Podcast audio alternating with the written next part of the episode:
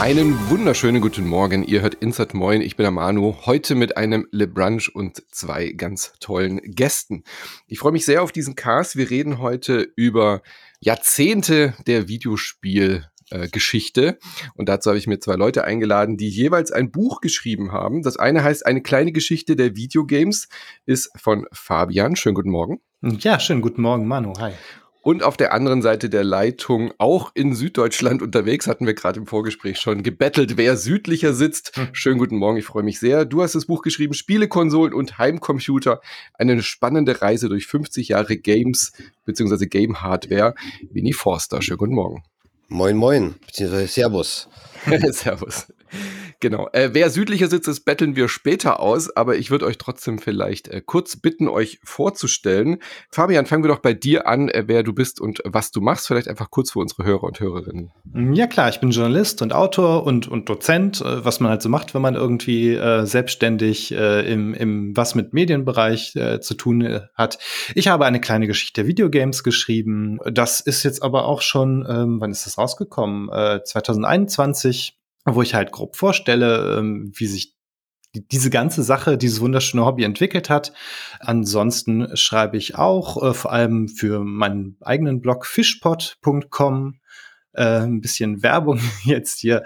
Ich podcaste auch mit dem David Grashoff zusammen über unser Lieblingshobby, nämlich Pen-Paper-Rollenspiele äh, unter dem Kopfkinocast. Das ist da unser Label. Und ansonsten, ähm, ja, unterrichte ich ähm, Brettspieldesign hier in Wuppertal an der Junior-Uni mit eher jüngeren Studierenden, also unter 18. Ähm, macht die Zeitwerkstatt Wuppertal. Das ist auch so ein Projekt, wo, wo Jugendliche ähm, die Lokalgeschichte mit lokaljournalistischen Mitteln aufarbeiten. Ähm, genau, habe jetzt auch noch einen Comic, ähm, Fantasy-Comic äh, vor äh, auch schon im letzten Jahr veröffentlicht und eine Graphic Novel zum Leben von Friedrich Engels, der ja auch ein bekannter Sohn der Stadt Wuppertal ist, obwohl es zu seiner Geburtszeit natürlich die Stadt Wuppertal noch gar nicht gab. Genau, also ich äh, mache Verschiedenes. Sehr schön. Verschiedenes macht auch äh, Winnie. Schönen guten Morgen. Ähm, dein Name dürfte vielen von unseren Hörern und Hörerinnen wahrscheinlich auch bekannt sein. Äh, deine Vorstellung, bitte? Ja, eigentlich ähnliche Sachen, wie der Fabian gesagt hat. Also was mit Medien mache ich seit 1990. Eigentlich mhm. schon ein bisschen früher als, als Schüler und Jugendlicher habe mich eigentlich mich nichts mehr interessiert als Bücher, Comics, Filme und natürlich Videospiele.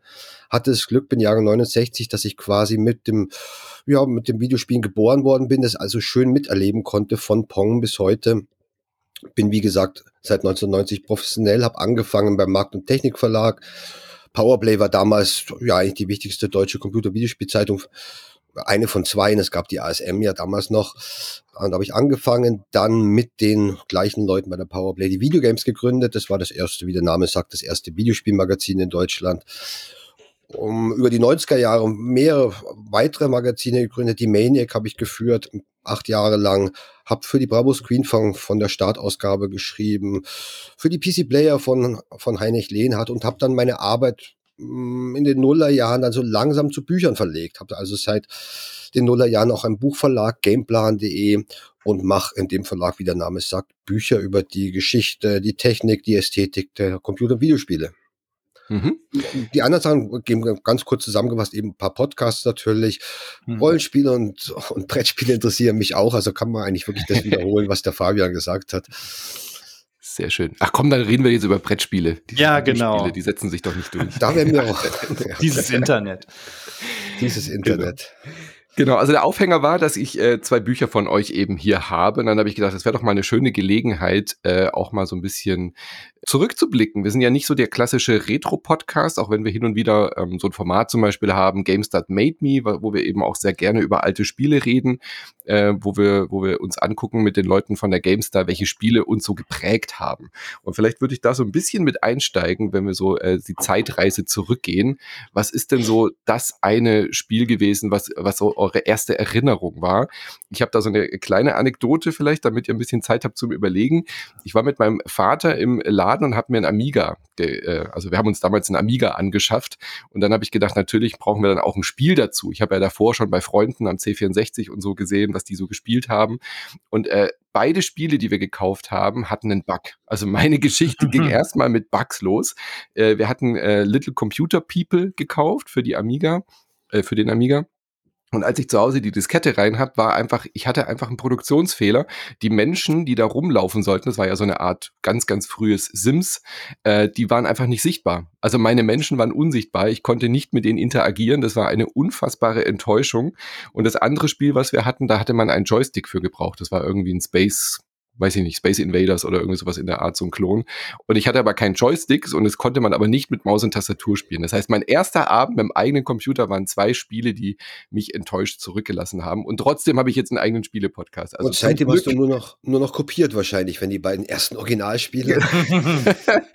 Ohne Witz, das war dann wirklich so. Ich war dann völlig enttäuscht, bin dann ins äh, Handballtraining oder Tischtennistraining zu der Zeit und da haben dann die Leute gesagt, ach ja, du hast jetzt auch einen Amiga und dann haben sie mir irgendwie 20 Disketten in die Hand gedrückt Genau, und äh, zum. Glück, zum Glück, zum Glück, mhm. weil sonst wäre das, glaube ich, eine sehr enttäuschte Sache gewesen. Dann wäre ich ja, vielleicht klar. noch früher bei den Brettspielen gelandet. Ja, ja so, so lief das damals mit den ja. äh, Disketten und so. Und man muss ja auch sagen, wenn du damals äh, dein, dein Spiel einen Bug hatte, dann wusstest du es ja nicht. Du wusstest ja nicht, ähm, ah, das Spiel ist jetzt kaputt oder so, sondern da läuft ja irgendwie alles und ähm, man, man sucht dann ja eher den Fehler irgendwie bei sich oder denkt halt, dieses Spiel ist irgendwie total kacke, weil es halt einfach nicht irgendwie nicht, nicht ein Spiel ist. So.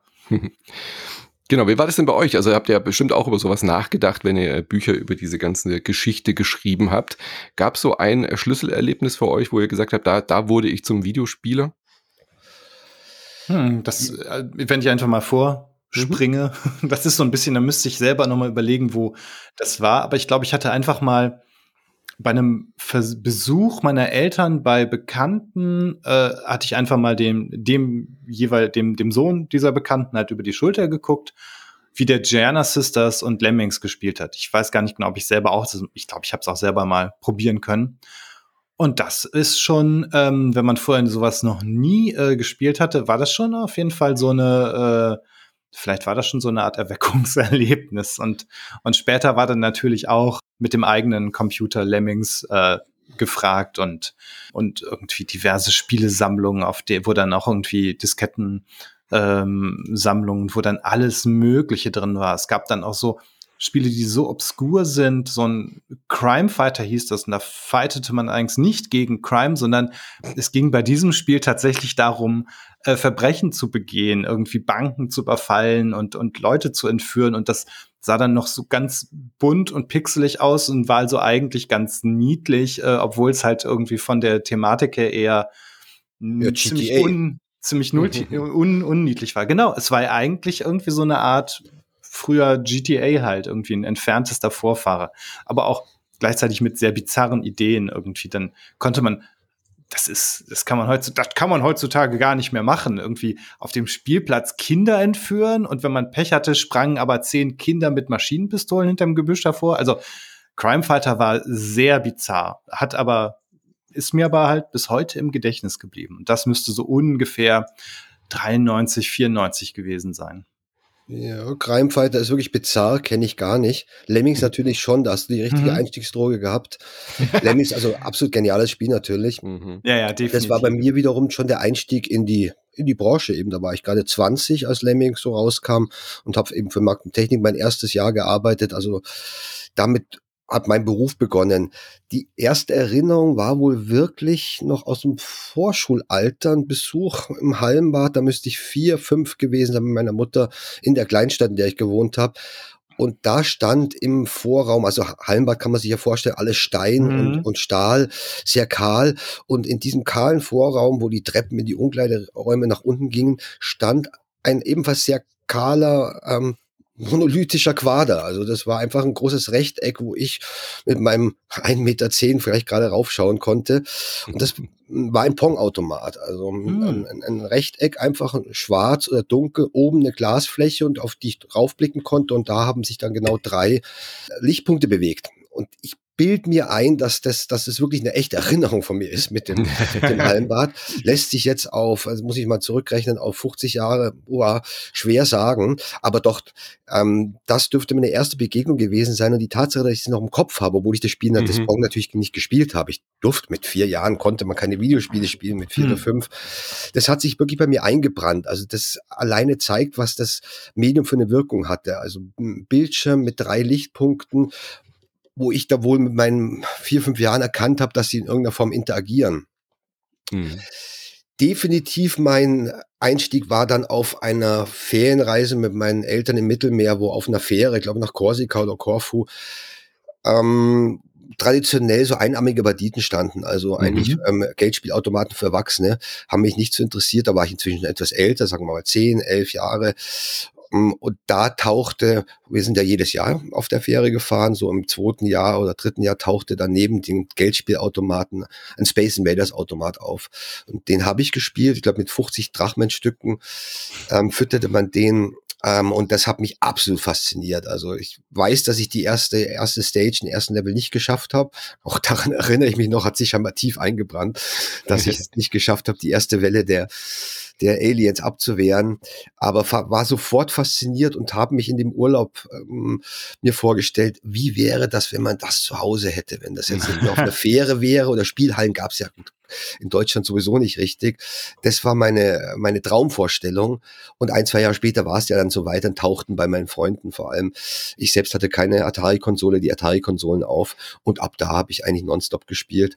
Hm, selbst mein erstes Gerät war ein Heimcomputer, ein Sinclair Spectrum aber es war so, dass ja alle Freunde, alle Kumpels hatten solche Geräte Anfang der 80er Jahre, dass man also auch schön auf den Sachen spielen konnte, die man selbst nicht bis, besessen hat. Also ich selbst habe mhm. bei mir Heimcomputer gespielt und beim Nachbarn habe ich dann eben auf einem anderen Heimcomputer gespielt, auf dem C64 oder Atari oder Intellivision. Habe also alles mhm. schön miterlebt. Die ganzen Geräte Anfang der 80er war ein richtiger Boom mit sechs, sieben verschiedenen Videospielkonsolen, den ersten Heimcomputern. Coole Zeit gewesen. Ja. War crazy. Hm. Ich würde gerne äh, auf dieses Thema nochmal mit diesen äh, Arcades zurückkommen, weil was wäre Deutschlands äh, Spielewelt heute, ja. wenn wir nicht alle damals gerne mit unseren Eltern Richtung Italien, Richtung Spanien, Richtung Griechenland oder so gefahren wären? Weil eigentlich mit allen Leuten, mit denen man spricht, wenn man so über dieses Thema redet, ja, Arcades und Dings und erste äh, Erfahrungen, alle haben diese Urlaubserinnerung, weil das ja bei uns in Deutschland einfach nicht so war. Also ich war immer glücklich, ja. wenn ich in der Squashhalle dann ja. mal einen Flippertisch ja. oder sowas gesehen genau so hatte. Ich, Aber Flipper war ja das, das höchste der Gefühle, weil die ganzen anderen Automaten durften oder waren ja irgendwie nicht da. Da habt ihr euch ja in eurer Buchreise wahrscheinlich auch ein bisschen mit beschäftigt, Winnie vor allem. Ähm, wie, wie, wie, wie bedeutsam war das, dass es in Deutschland eben nicht diese Videospielkultur gab äh, in den Arcades. Also, trotzdem haben wir es ja irgendwie geschafft, eine Spielenation zu werden. Ja, aber es, ich sehe es eher umgekehrt wie du. Ähm, also ein bisschen negativ. Es war mhm. jetzt für die Branche zum Beispiel, für die deutsche Branche sicherlich kein Vorteil, dass es keine jugendfreien Spielhallen gab. Die Spielhallen gab es ja in Deutschland, aber die waren streng reglementiert, jugendschutzmäßig, hochbesteuert, die Automaten, mhm. so dass es die, ähm, gerade wie in Space Invaders und Pac-Man, eigentlich wirklich nur im Bahnhofsviertel gab, in Bereichen, wo man eigentlich nicht rein konnte und auch nicht rein wollte. Mm, da fehlt uns was. Wenn man nach England schaut, nach Italien, nach Spanien, da haben die Kinder und Jugendlichen in schönen, auch familientauglichen Spielhallen von Anfang an hm, die hauptsächlich amerikanischen, japanischen Automaten kennengelernt, spielen können. In Deutschland ging das einfach nicht. Da fehlt uns also wirklich ein ganz wichtiges Kapitel. Automaten sind zwar, haben Spielautomaten haben zwar heute keine Bedeutung mehr, aber Ende der 70er, Anfang der 80er Jahre waren die ausschlaggebend, auch für die Genres und Spiele, die wir daheim gespielt haben. Und das fehlt uns eigentlich. Wir haben dann genannte Automaten, auch wie ja, Gallagher, ähm, Scramble, wie sie alle hießen, erst kennengelernt ein paar Jahre später, also wir Deutsche, mhm. in minderwertigen Heimcomputerausführungen. Mhm. Während die englischen Jugendlichen, und das habe ich ja auch verfolgt, wie sind da die Star-Programmierer entstanden, die konnten ein, einfach in, in Brighton, Bournemouth, Eastbourne oder wie die ganzen Orte an der Südküste heißen, in eine schöne Spielhalle reinmarschieren, haben da das Neueste vom Neuen aus Amerika und Japan gespielt. Und wir, um das abzuschließen, mhm. Äh, wie wir hier äh, zusammensitzen, konnten das gerade mal im Urlaub machen. Hat's für uns natürlich zu etwas vielleicht noch faszinierenden und, und, und besonderen gemacht.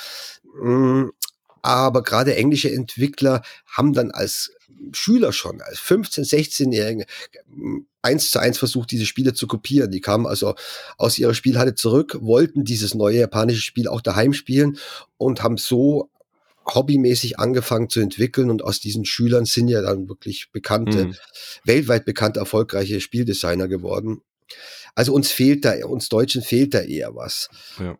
Ich glaube auch, ich glaube auch dieser Start, äh, oder es war ja nicht sofort, aber ich glaube ab 86 ähm, war das quasi eine ab 18 Unterhaltung, hat dem, dem, dem Rufen, dem Ansehen von Videogames ja auch nicht gut getan. Das war dann irgendwie so Absolut. ein Schmuddel-Image, das war ja. dann so, das ist halt nur was für Erwachsene und hat das dann so ein bisschen halt erst, ähm, ja, halt in dieses Private dann gedrängt. Ich weiß nicht, ob dann äh, Spielkonsolen und, und äh, erste PCs, ob das sozusagen befördernd war, dass man es halt gar nicht irgendwie ähm, in der Öffentlichkeit spielen konnte, dass die Le Leute eher gedacht haben oder sich dann eher so Rechner besorgt haben. Aber das ist trotzdem, da ist, da, wie du sagst, da fehlt einfach was. Interessant finde ich dagegen dann den Ansatz, den es in der äh, DDR dagegen gab. Ähm, das war jetzt, auch nicht ein Videospiel Wonderland, ähm, aber, aber 86 gab es ja immerhin ähm, diesen Polyplay. Ähm, das war eine, eine Arcade-Maschine ähm, mit, äh, je nachdem, also ich glaube so sechs bis acht Spielen. Ähm, und der sollte dann halt auch irgendwie im ganzen Land in so Jugendzentren stehen. Das war jetzt auch nicht auch nicht optimal. Das, diese Spiele waren dann zum Teil irgendwie, ähm, statt, statt dem Pac-Man lief dann ein Hase durch so ein Labyrinth und wurde von Wölfen gejagt statt von Geistern. Also es war, ähm, es war interessant aus heutiger Sicht, aber es war vom Ansatz her eigentlich ähm, vielleicht sogar irgendwie positiver, weil es hieß, man, man konnte halt ähm, überall, ähm, naja, zumindest überall, wo diese Automaten spielen konnten, halt Kinder und Jugendliche mit diese, diese auch in Anführungszeichen sauberen Familienspiele spielen. Da wurde jetzt auch keine Aliens abgeballert, sondern irgendwie da musste man dann Wassertropfen in der, äh, in der Wohnung auffangen, weil es von oben reinregnet oder so. ähm, oder weil da oben die Waschmaschine ausläuft, weil reinregnen, das war wahrscheinlich in der DDR auch ein Thema, über das man nicht reden durfte, wenn irgendwie, ähm, weiß nicht, die Dachziegel fehlen. Naja, mh. Und natürlich nach der Wende gingen diese Dinger halt ein, da hat sich keiner mehr dafür interessiert.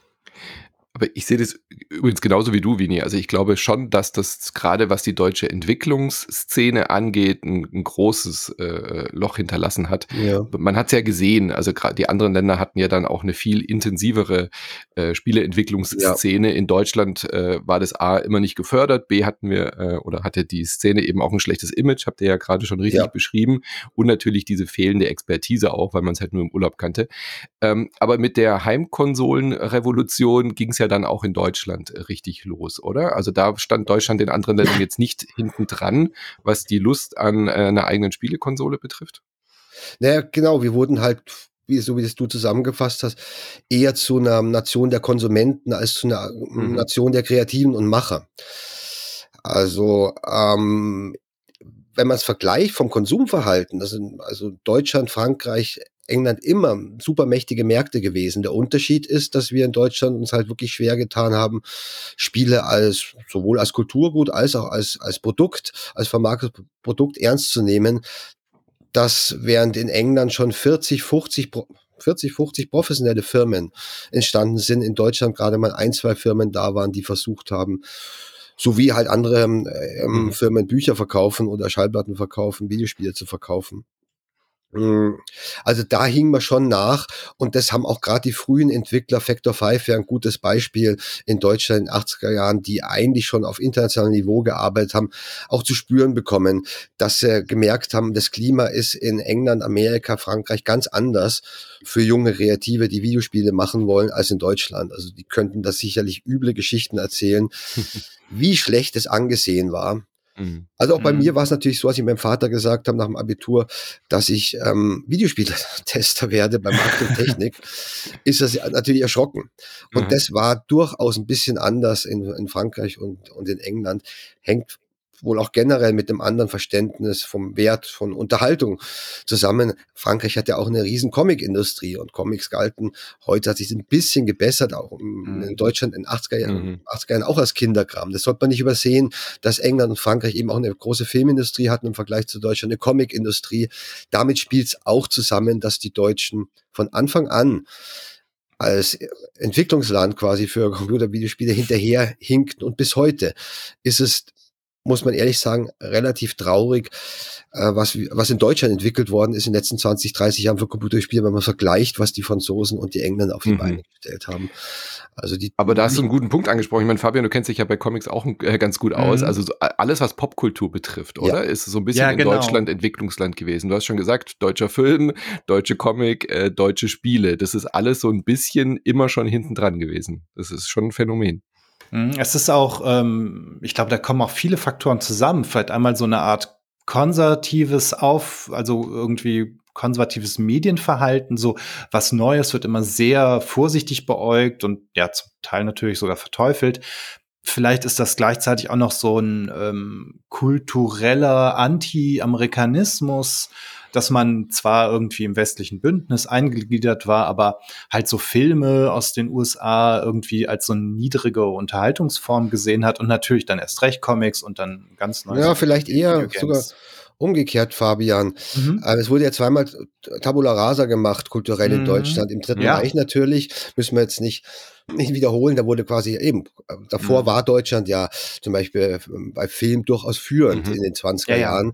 Sind ja auch viele dann nach Amerika gegangen und haben dort Filme gemacht. Also das Dritte Reich war natürlich eine Zäsur und danach ist was anderes passiert, nämlich der ähm, US-Import. Du hast gemeint, die amerikanischen Sachen waren ähm, nicht so hoch angesehen, das darauf mhm. Jein. Auf der einen Seite hat man ein bisschen heruntergeblickt, auf der anderen Seite mhm. war natürlich amerikanischer Film führend in Deutschland, äh, äh, Rockmusik führend, Comics führend Amerika.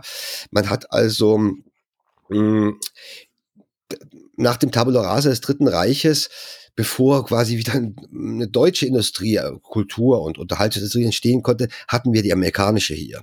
Mhm. Und die war von Anfang an erfolgreich. Amerikanische Musik, amerikanische Filme, amerikanische Comics in den 50er, 60er, 70er Jahren absolut beherrschend. Das hat wohl auch verhindert, dass man in Deutschland selbst entwickeln musste, weil wir hatten mhm. ja das ganze amerikanische Zeug und war noch direkter als die Franzosen und die Engländer. Natürlich war in Frankreich, in England amerikanischer Film auch wichtig, aber wie wir wissen, haben die sich eine eigene zum Beispiel jetzt, um bei Film zu bleiben, eine eigene Filmindustrie bewahrt und haben auch mhm. teilweise durchaus protektionistisch gehandelt. Also die Franzosen, dass sie darauf geachtet haben, dass im Radio, im Fernsehen, im Kino nicht nur amerikanisches Zeug mhm. kommt. Und das war in Deutschland anders. Deutschland ist komplett amerikanisiert worden. Vielleicht hat es, das, was du jetzt vorhin erwähnt hast, dann auch wieder zum leichten Anti-Amerikanismus geführt.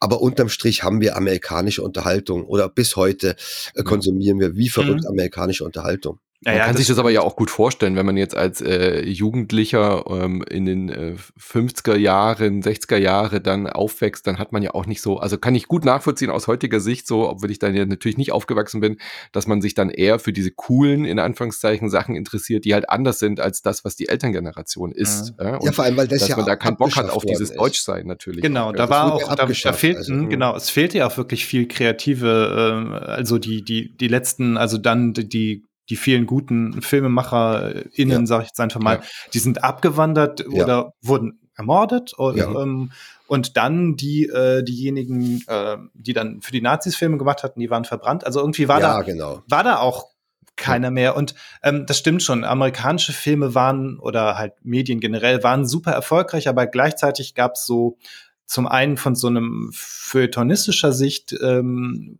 wurde da nicht viel von gehalten. Und auch aus, aus so einer konservativ-politischen Sicht, glaube ich, ähm, gab es dann ja, es gab dann ja tatsächlich ja Verbrennungen von Comics in, weiß nicht, ob das 50er oder 60er waren. Ähm, also zum Teil. Ähm, Hat sie aber trotzdem nicht gestoppt, Fabian. ja, Comics. stimmt. Also, ja, ja. So kommerziell äh, lief das halt, das stimmt. Genau, also ja, auch die Vertriebs auch, auch trotz. Mh. Also auch die Vertriebswege waren voll davon und mhm. auch die ähm, Verlage selbst in Deutschland waren darauf spezialisiert, Sachen zu lizenzieren und zu übersetzen, mussten, also konnten, wie es du gesagt hast, nicht so viel selbst entwickeln, weil einfach die kreative Szene nicht mehr da war nach dem Dritten mhm. Reich und mussten es auch nicht. Sie hatten ja von ihren amerikanischen Partnern absolut ähm, progressive Filme, progressive Comics, progressive Musik. Mhm.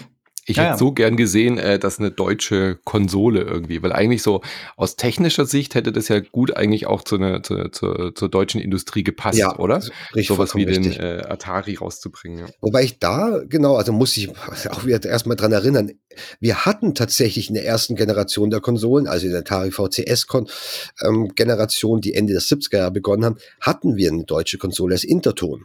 Das mhm. war also ein Deu westdeutscher Hörgerätehersteller, der eine Konsole auf Atari VCS und natürlich auch davon inspiriert entwickelt und vermarktet hat, die zum einen durchaus gut war, also die war wirklich voll konkurrenzfähig, hatte auch ein Freund von mir, gesagt, bei jedem Nachbarn stand ja irgendwie ein anderes Gerät, mhm. das Interton wurde gut vertrieben, ich glaube über Quelle, dem damals größten Deu mhm. deutschen Einzelhändler. Händler.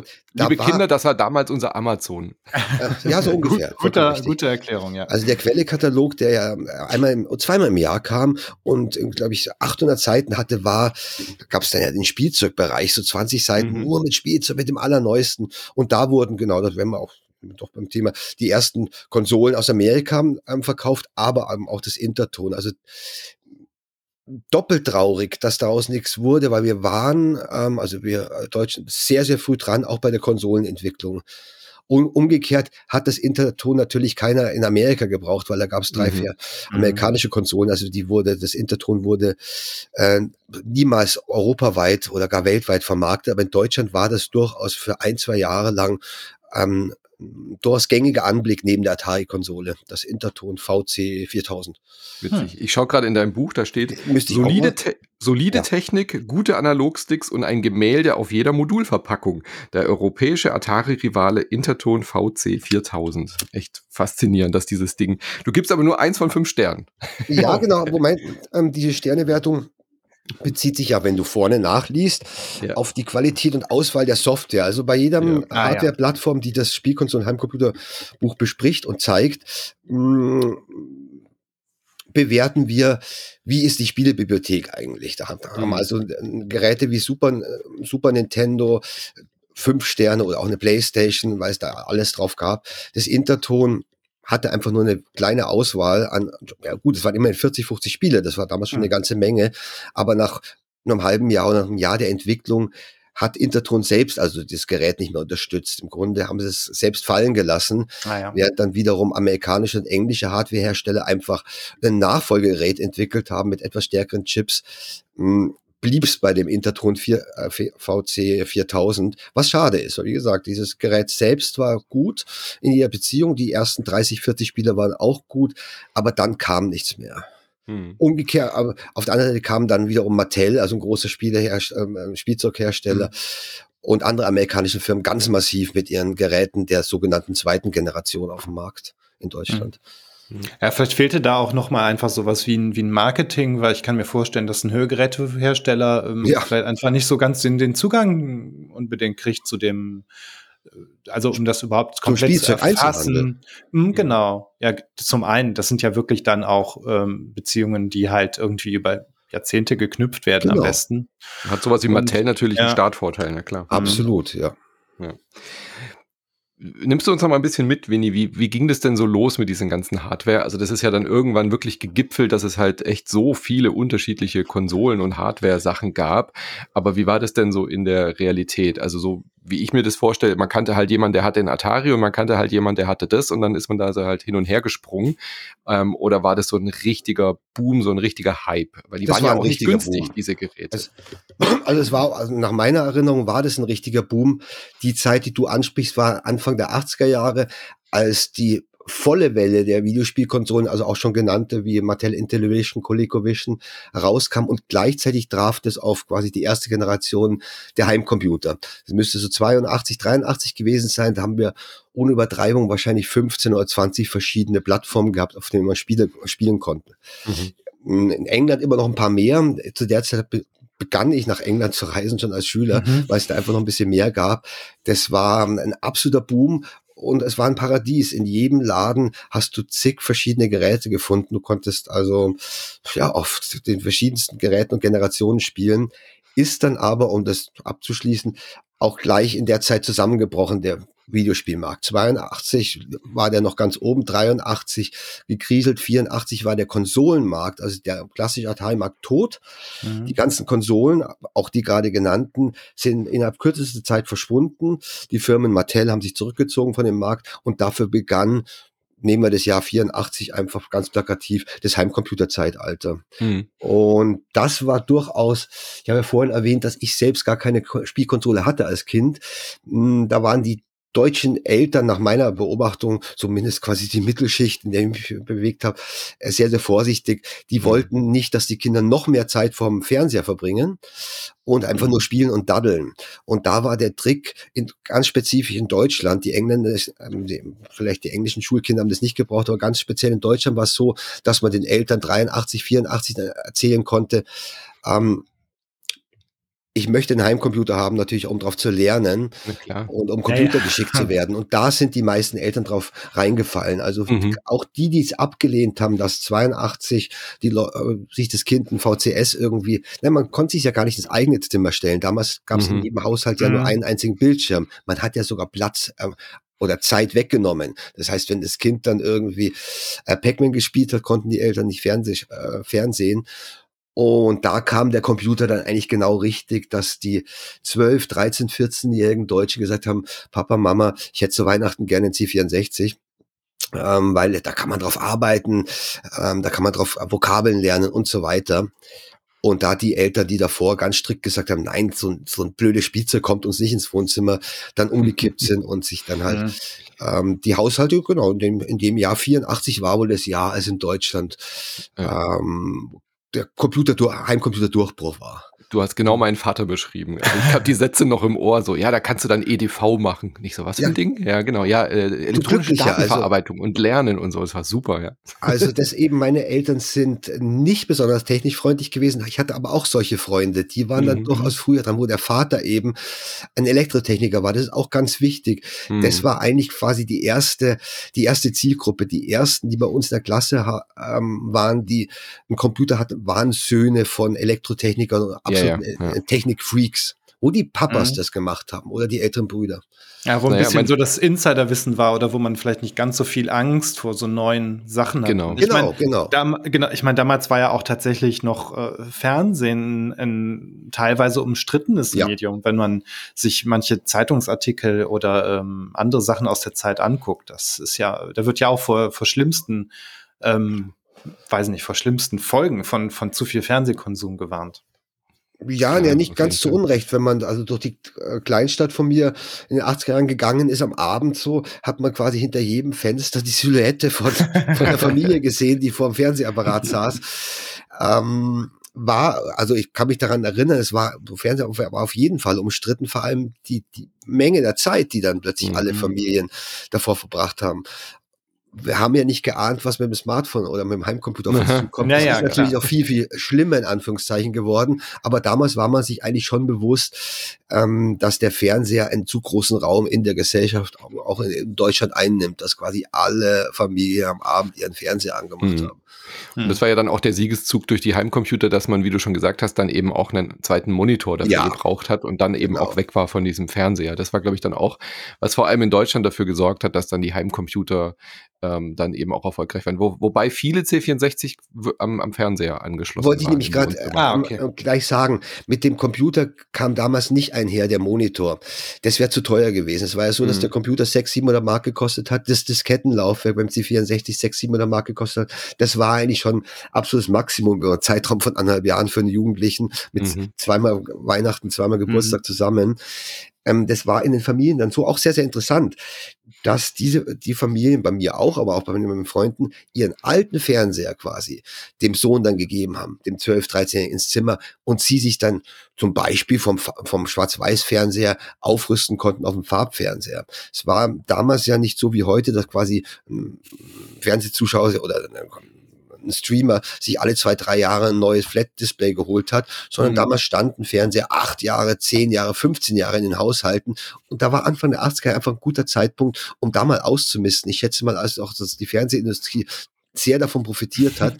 ja. Man hat den alten Fernseher, der eh nicht mehr richtig funktioniert hat, zum Teil dem Kind gegeben. Das konnte dann ein Spektrum und C64 anschließen. All diese Computer hatten einen normalen Fernsehanschluss, das war ein Muss.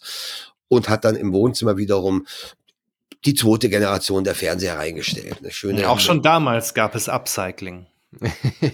Aber eben viel langsamer, viel nicht. Also alle zehn, ja, ja. zwölf Jahre damals. Ich schätze mal, dass es wirklich das, ähm, bei mir so war, dass ich da erst den zweiten Fernseher da auch kennengelernt habe mit 12, 13 Jahren, als meine Eltern sich den geholt haben und mir dann den alten gegeben haben. Ja, man wundert sich manchmal, wenn man liest, dass in den 70ern bis 80ern irgendwie ähm, noch Schwarz-Weiß-Fernseher in Gebrauch waren. Aber klar, wenn, wenn so ein Gerät halt läuft, dann, dann genau. lässt man es halt stehen. Und wenn das sich dann halt irgendwie das Farbfernsehen sozusagen entwickelt, ähm, ja, das tangiert einen dann ja nicht. Du hast dann noch was. ja immer noch weiter gucken psychologisch interessant gesagt. Man war damals auch nicht gewohnt, ein Elektrogerät so schnell wegzuschmeißen. Ein Elektrogerät genau. auch in der Küche ja. hat acht oder zehn Jahre gehalten. Mhm. Im Wohnzimmer waren sie riesengroß. Da haben sich also die Papas und die Mamas sogar gefreut, wenn sie, ah ja, den alten Fernseher, den sie eh schon seit zwei, drei Jahren ersetzen wollten, weil die Nachbarn viel neueren haben, dann dem Kind geben konnten, eben nicht verschrotten mussten. Heute ist es auch ganz normal, quasi einmal im Jahr irgendwie zum Elektroschrott zu fahren und sein Zeug wegzuschmeißen, so ungefähr zu sorgen. Aber damals wäre das, hätte das den Familien wehgetan auch. Mhm. Und das mhm. war dann eben schön. Der Fernseher hat dann einfach vier, sechs Jahre weiter existiert im Kinderzimmer. Ja. Ich habe noch mal eine kurze Frage zu den äh, ganzen verschiedenen äh, Modulen äh, und und und und ähm, ähm, na, Konsolen. Ähm, warum war das denn auch so erfolgreich, obwohl es später ja eigentlich immer in der in der Retrospektive klar war durch die Disketten, durch die CDs brennen ja. bei der PlayStation und so weiter, dass da auch halt ein großer Erfolg dahinter äh, war, zumindest was die Verbreitung angeht. Das war ja bei dieser in dieser kurzen Phase äh, Anfang der 80er, wo es so viele Systeme gab und so viele ja. Module, da war das ja ganz anders. Gab es da einen regen Tauschhandel, dass man gesagt hat, ich gebe dir mein Modul, du gibst mir deins, aber die waren ja nicht immer kompatibel zueinander. Also Nein, das war ja also, ein unglaublicher hm. Systemwirrwarr. Das ist sicherlich auch ein Grund gewesen, warum der ganze Konsolen- und Modulmarkt dann zusammengebrochen ist. Modul ist ein sehr teures äh, hm. Medium, ist auch ein sehr luxuriöses. Man hat es eingesteckt und man konnte sofort spielen. Das geht heutzutage nicht mehr. Man hat also hm. Installationszeiten, Ladezeiten. Das ist durchaus unkomfortabler geworden in der ersten Generation mit den Modulen rein und losspielen waren aber teuer. Also man konnte sie, weil das du vorhin gesagt hast, durchaus tauschen, hat man gemacht. Aber es, genau, es war de facto, die Module haben gekostet eigentlich 100 Mark, 120 Mark, das kann man umrechnen auf mhm. 120 Euro heutzutage. Der Preis fiel dann natürlich, weil als dann mehr Konkurrenz kam, 82, 83 ist, sind die Preise auf 20, 30 Mark gesunken von den Spielen, war aber immer noch viel. Als die Computer kamen, mit Medium, ähm, mit den Spielen auf Medium Kassette, also normale mhm. Audiokassette oder Diskette, mhm. da konnte man kopieren und da konnte man tauschen. Erst dadurch wurde es wirklich zum sozialen Ereignis, mhm. Mm, weil man Klar, früher die, die Module hat man teilweise auch, da hat man halt sieben, acht Module gehabt. Da konnte man ein oder zweimal vielleicht mit dem Nachbarn tauschen. Ähm, aber es waren teure Dinger und eben wenige hatten das gleiche System, jeder hatte ein anderes System erst als die Medien mit den Heimcomputern billig, also mit den Heimcomputern billigere Medien kamen, nämlich Audiokassetten, die fast nichts gekostet haben und Disketten mhm. haben auch fast nichts gekostet, ging es richtig los, weil man wie verrückt eben kopieren und weitergeben konnte. Also das sollte man nicht übersehen. Das Kopieren war immer illegal, aber mhm. das war in allen äh, genannten Ländern, vor allem dann auch in, eben in Deutschland, ähm, der Grund, warum sich die Heimcomputer durchgesetzt haben, weil die mhm. Jugendlichen einfach illegalerweise Sicherheitskopien gemacht haben und die dann jeden Tag auf dem Pausenhof getauscht haben. Also ohne die Möglichkeit zu kopieren, hätte sich äh, das ganze Hobby wohl nicht so ausgebreitet. Also dessen war sich die Industrie auch bewusst, die das immer bekämpft hat. Sie war sich auf der anderen Seite bewusst, eigentlich ist es natürlich der optimale Werbeeffekt, dass hm. ein neues Spiel einfach kopiert wird. Man hat damals gesagt, ähm, auf ein verkauftes Original kamen 10 bis 20 Kopien. Das dürfte mhm. ungefähr auch gestimmt mhm. haben.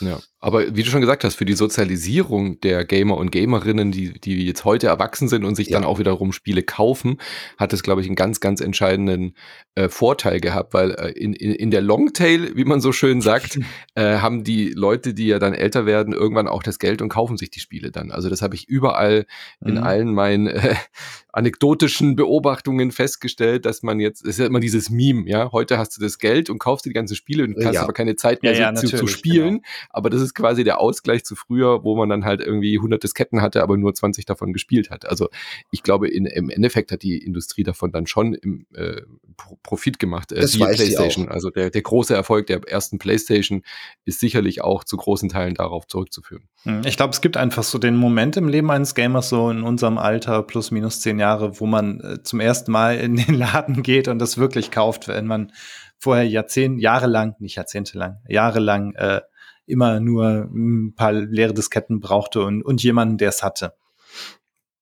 Ja. Winnie, du hast dann gesagt, äh, dein Vater hat ein bisschen komisch reagiert, als du gesagt hast, du willst jetzt Videospieltester werden. Den Beruf ja. gab es ja zu der Zeit auch gar nicht. Äh, wie hat sich äh, das denn ergeben? War das, äh, du hast schon deine Faszination dafür beschrieben, aber wie bist du dann da, da reingerutscht? Also war das dann ein glücklicher Zufall oder war das von Anfang an klar, dass da dein, dein Herz für schlägt? Du hast ja. es ja im Endeffekt quasi fast mitbegründet, diese deutsche Spielepresse.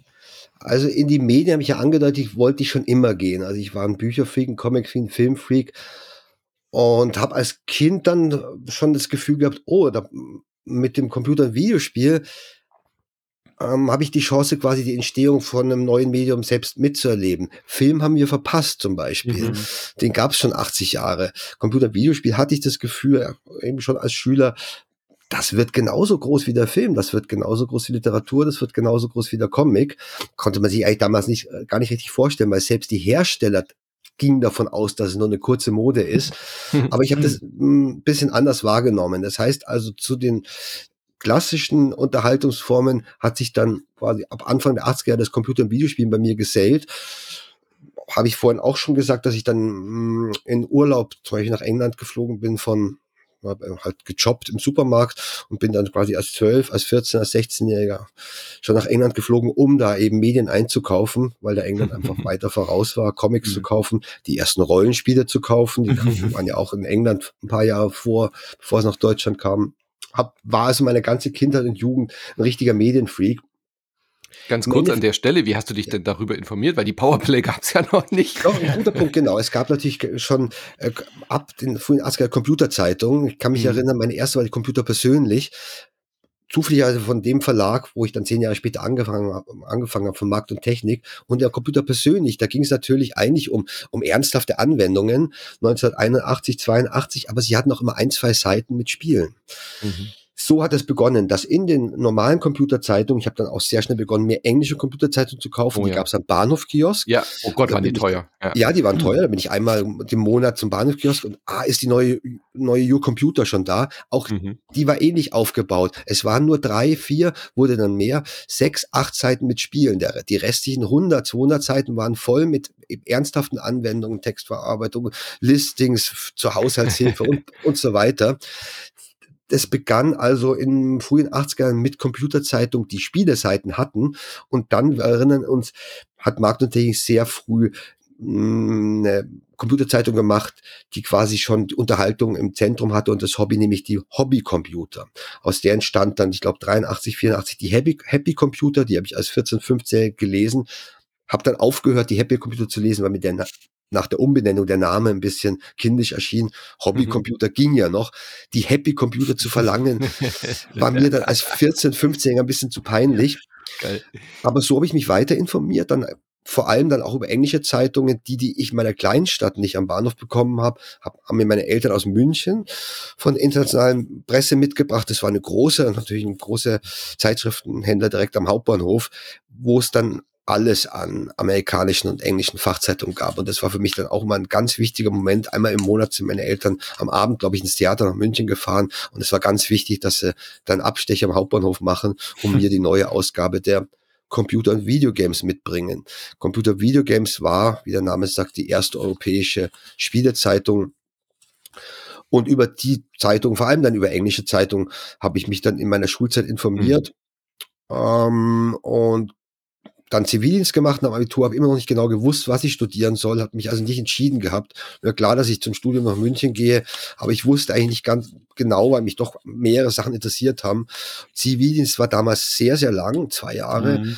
Mhm. So dass ich in den Pausen vom Zivildienst eigentlich auch die ganze, immer die ganzen Kioske in München, ich war im Zivildienst in München, leer gelesen habe und irgendwann mir dann doch mal wieder eine deutsche Zeitung gekauft habe, und das war die Powerplay die damals so, ich glaube, ein Sonderheft der Happy Computer war. Die habe ich mir gekauft, weil ein Wettbewerb drin war. Wer ist der beste Spielekenner? Und da dachte ich natürlich, da, da kenne ich mich echt aus, natürlich auch durch meine englischen Fachzeitungslektüre. Habe an dem Wettbewerb, der in der Ausgabe war, niemals teilgenommen, aber ein paar Seiten später war eine Stellenanzeige. Das war auch der Grund, auch eine einseitige mhm. Stellenanzeige. Und nachdem ich da gerade in so einer Zwischenphase war, der Zivildienst langsam dem Ende entgegenging, ich immer noch nicht wusste, was ich studieren möchte, habe ich mich da hingesetzt bei meinen Eltern noch im Haushalt an der Schreibmaschine meiner Mutter. Damals gab es absolut noch keine Personalcomputer, also auch ich mhm, hatte natürlich mhm. keinen kein Computer daheim. Ich Schreibmaschine meiner Mutter und habe den Markt- und Technikverlag angeschrieben, musste, glaube ich, damals einen Probeartikel einreichen natürlich ein, ähm, ein Lebenslauf, der zu der Zeit noch sehr kurz war. und bin dann tatsächlich nach ein paar Wochen eingeladen worden zu einem Vorstellungsgespräch. Und so begann das dann. Das war absolut faszinierend. Also Marktotechnik war damals der größte Zeitschriftenverlag. Sie hatten, glaube ich, elf, zwölf Titel, auch einen angegliederten Softwareverlag noch dabei. Und ich bin da zu mehreren Vorstellungsgesprächen reingefahren. Das hat damals auch gerade bei einem großen Verlag auch noch etwas länger gedauert. Habe also nicht nur mit der Chefredaktion gesprochen, sondern auch mit der Verlagsleitung, mit der mhm. Redaktionsdirektion, mit den Herausgebern, um dann nach einem halben Jahr eine Absage zu bekommen. Hm. Hm. Also eine große Enttäuschung, wobei, wie du gesagt, äh, gesagt hast, den Beruf gab es ja damals noch gar nicht richtig. Das war ein Gedanke quasi in der Mittagspause vom Zivildienst gewesen, wo ich dachte, oh, das wäre eigentlich lustig als Beruf. Und es gab also diese vier, fünf Kollegen, die die Zeitung damals gemacht haben, Boris Schneider, Heinrich mhm. Lenhardt, die waren ein paar Jahre älter als ich, die waren also schon 22, 23 und ich dachte mir, oh, das, was die machen, ist eigentlich lustig. Hat auch in der Stellenanzeige war auch ein Foto von Boris Schneider auf der Golden Gate, äh, Gate Bridge in San Francisco. Das war schon fast sehr faszinierend, so dass ich dann bei dem, nachdem ich auch den Verlag schon kennengelernt habe und auch schon durch die Redaktion marschiert bin, leicht enttäuscht war.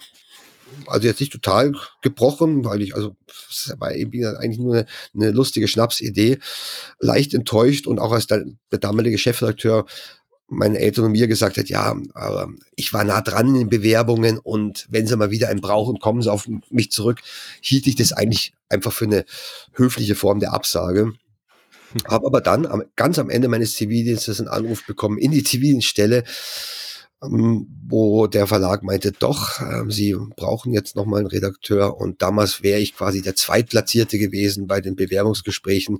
Und nach, also dann insgesamt mit dem Jahr Verzögerung trat ich dann meinen äh, Job, meinen ersten, quasi Finally. auch meinen letzten, meinen letzten Job gleichzeitig als Videospielredakteur bei Markt und Technik an. Weißt du noch, wer damals den Job bekommen hat?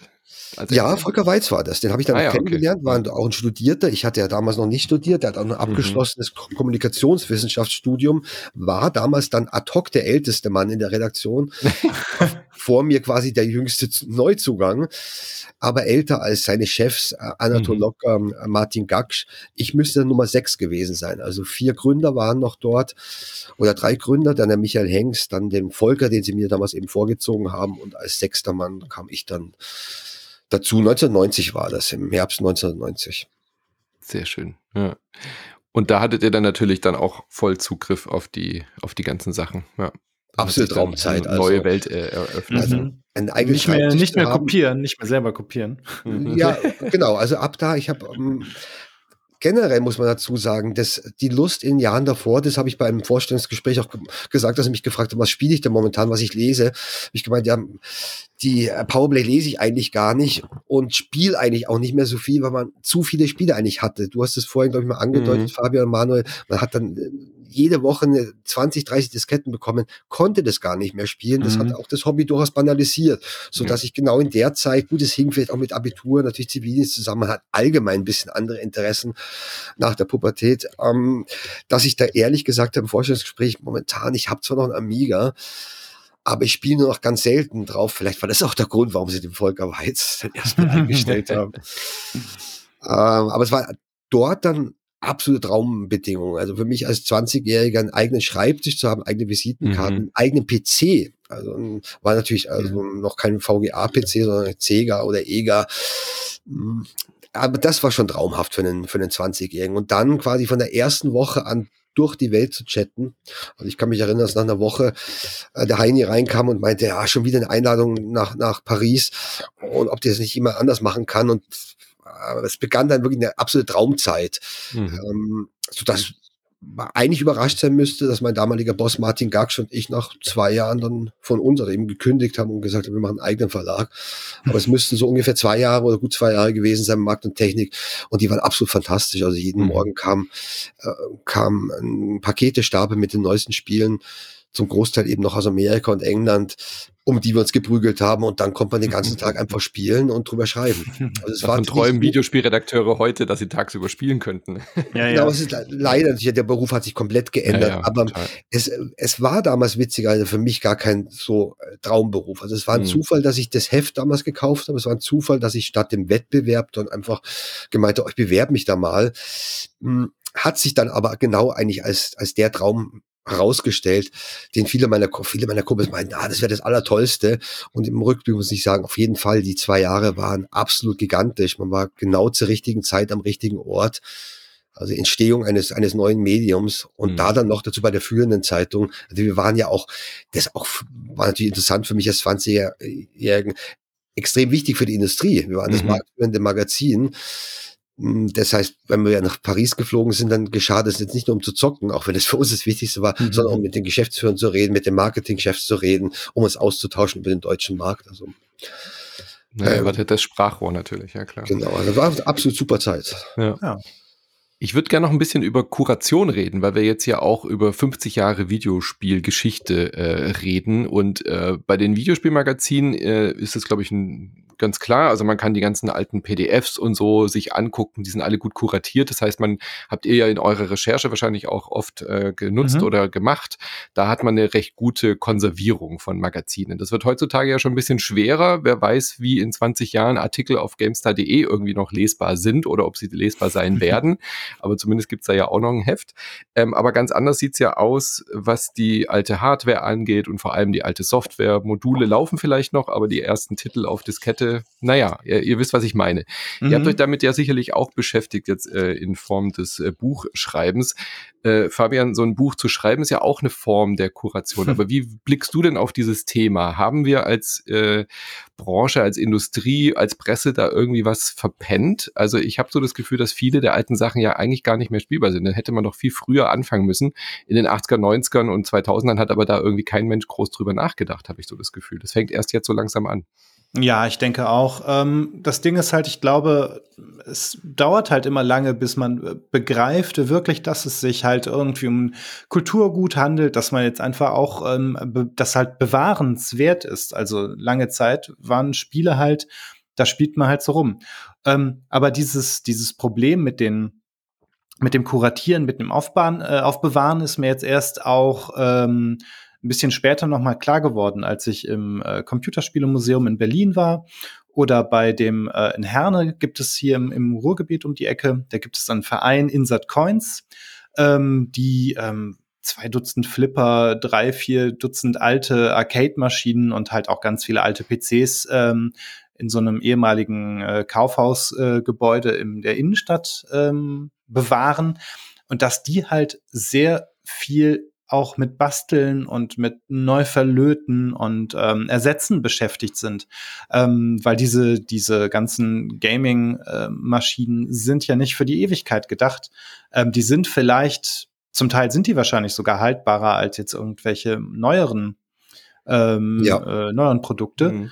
Äh, aber letztendlich ist das ein kleines bisschen die Frage, ob man, ähm, also ich denke mal, auf richtig lange Zeit wird man diese ähm, ja, diese Gegenstände, diese Artefakte kaum vernünftig kuratieren können. Also wenn man das mit anderen Kulturgütern vergleicht, eine Statue oder sogar ein Ölgemälde, die sind ja tatsächlich sehr, sehr widerstandsfähig. Die, die halten ja, wenn man die einigermaßen gut behandelt, Jahrhunderte.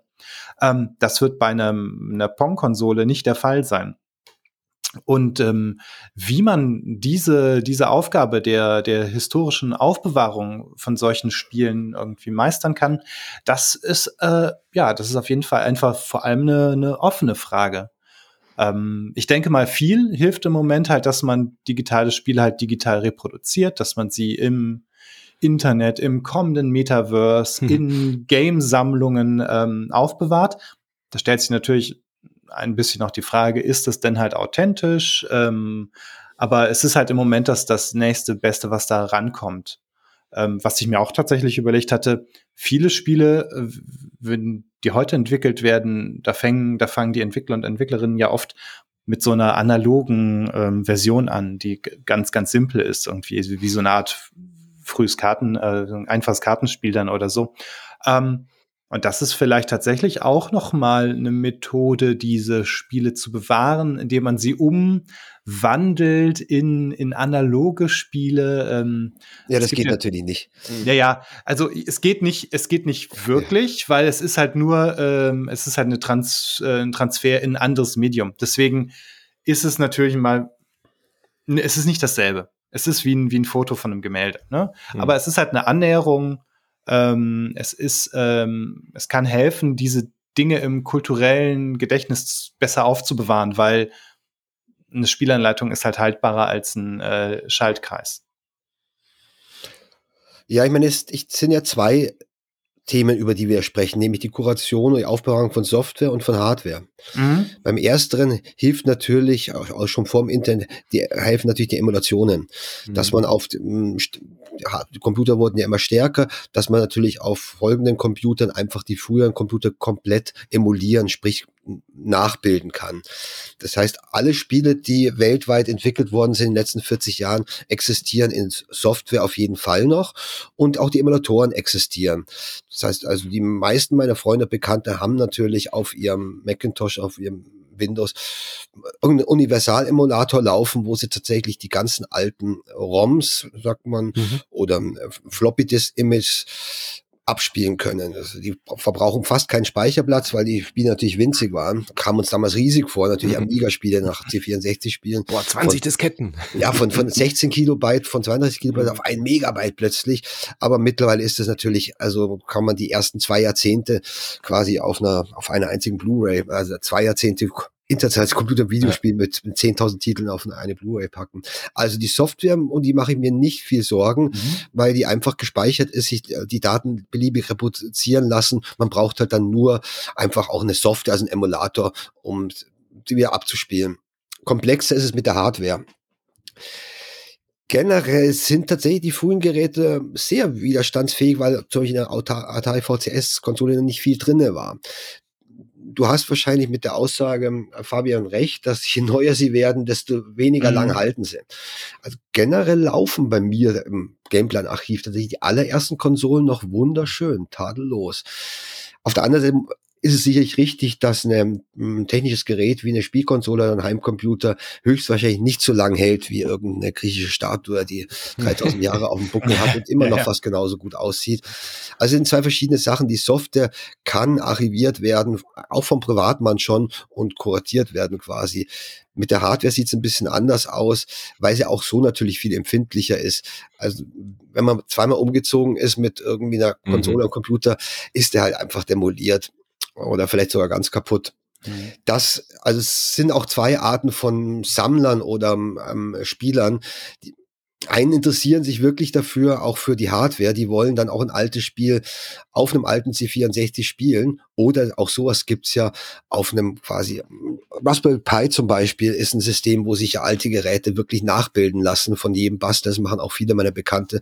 Die wollen also die alte Hardware.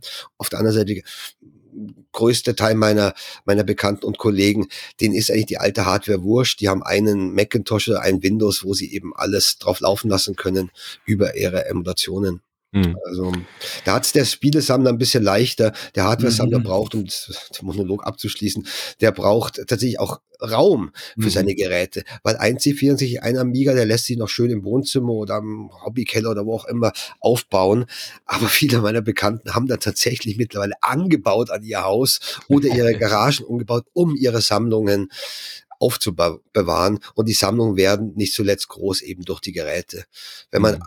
auch nur alle PlayStation-Generationen haben möchte, braucht man eigentlich quasi einen halben Raum, um diese fünf, sechs PlayStation-Konsolen irgendwie aufzubauen.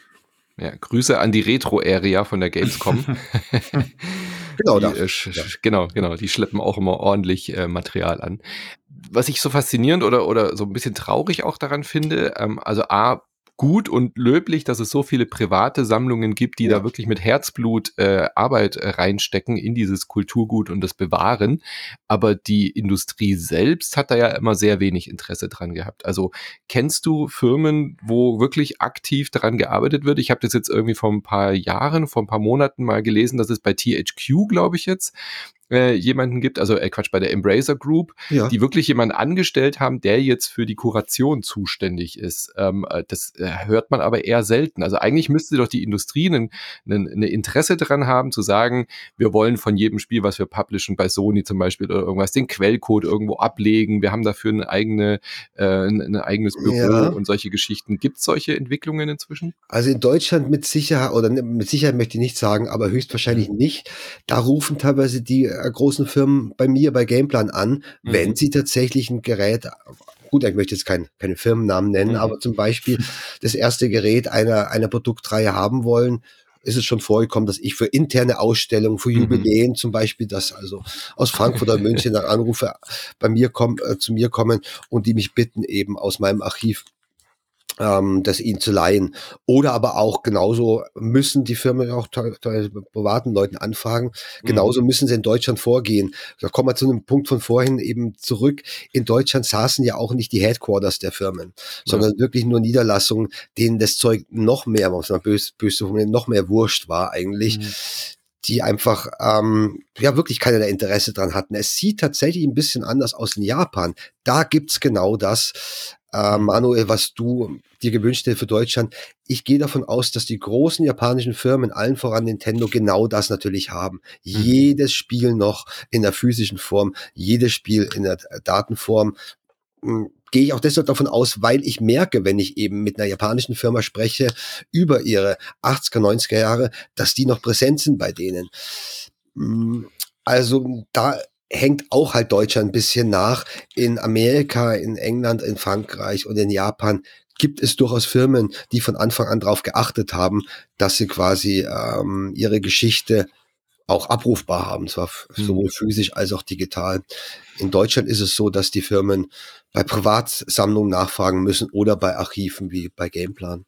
Ja. Mhm. Ich also denke ich zum Teil, mhm. ja. Mhm. Ja, ja. Ich denke zum Teil liegt das auch daran, äh, wie ernst man das eigene Produkt nimmt. Ja. Äh, und, und zum Teil ist es, glaube ich, auch, ich glaube, auf der, der Liste der meisten To-Dos in, in solchen Firmen stehen halt andere ähm, Sachen. Und ich glaube, das ist eins der der Teile, die dann halt eher unten, hinten unten. Zum Beispiel steht da eben das nächste Weihnachtsgeschäft. Genau, Klar, so, genau. so denken die. Gerade die Niederlassung noch mehr als, als das Headquarter. Das Headquarter mag vielleicht eine langfristige Strategie haben, aber die Niederlassung, die nur zum Verkauf da ist, die interessiert sich wirklich nur für das Quartal oder mhm. aber für etwas größere Zeit eben fürs nächste Weihnachtsgeschäft. Den ist, den interessiert die, den Marketing, deutschen Marketingmann interessiert das Produkt nicht, das sie vor drei oder vor fünf Jahren gebracht haben. Genau. Und dann irgendwann, wenn die Leute wieder auf Retro-Sachen stehen, dann, dann ist die Frage, wo finden wir jetzt den alten Kram wieder, mit dem wir vor, vor Jahren irgendwas, auch eine kulturelle Tradition vielleicht mitbegründet haben.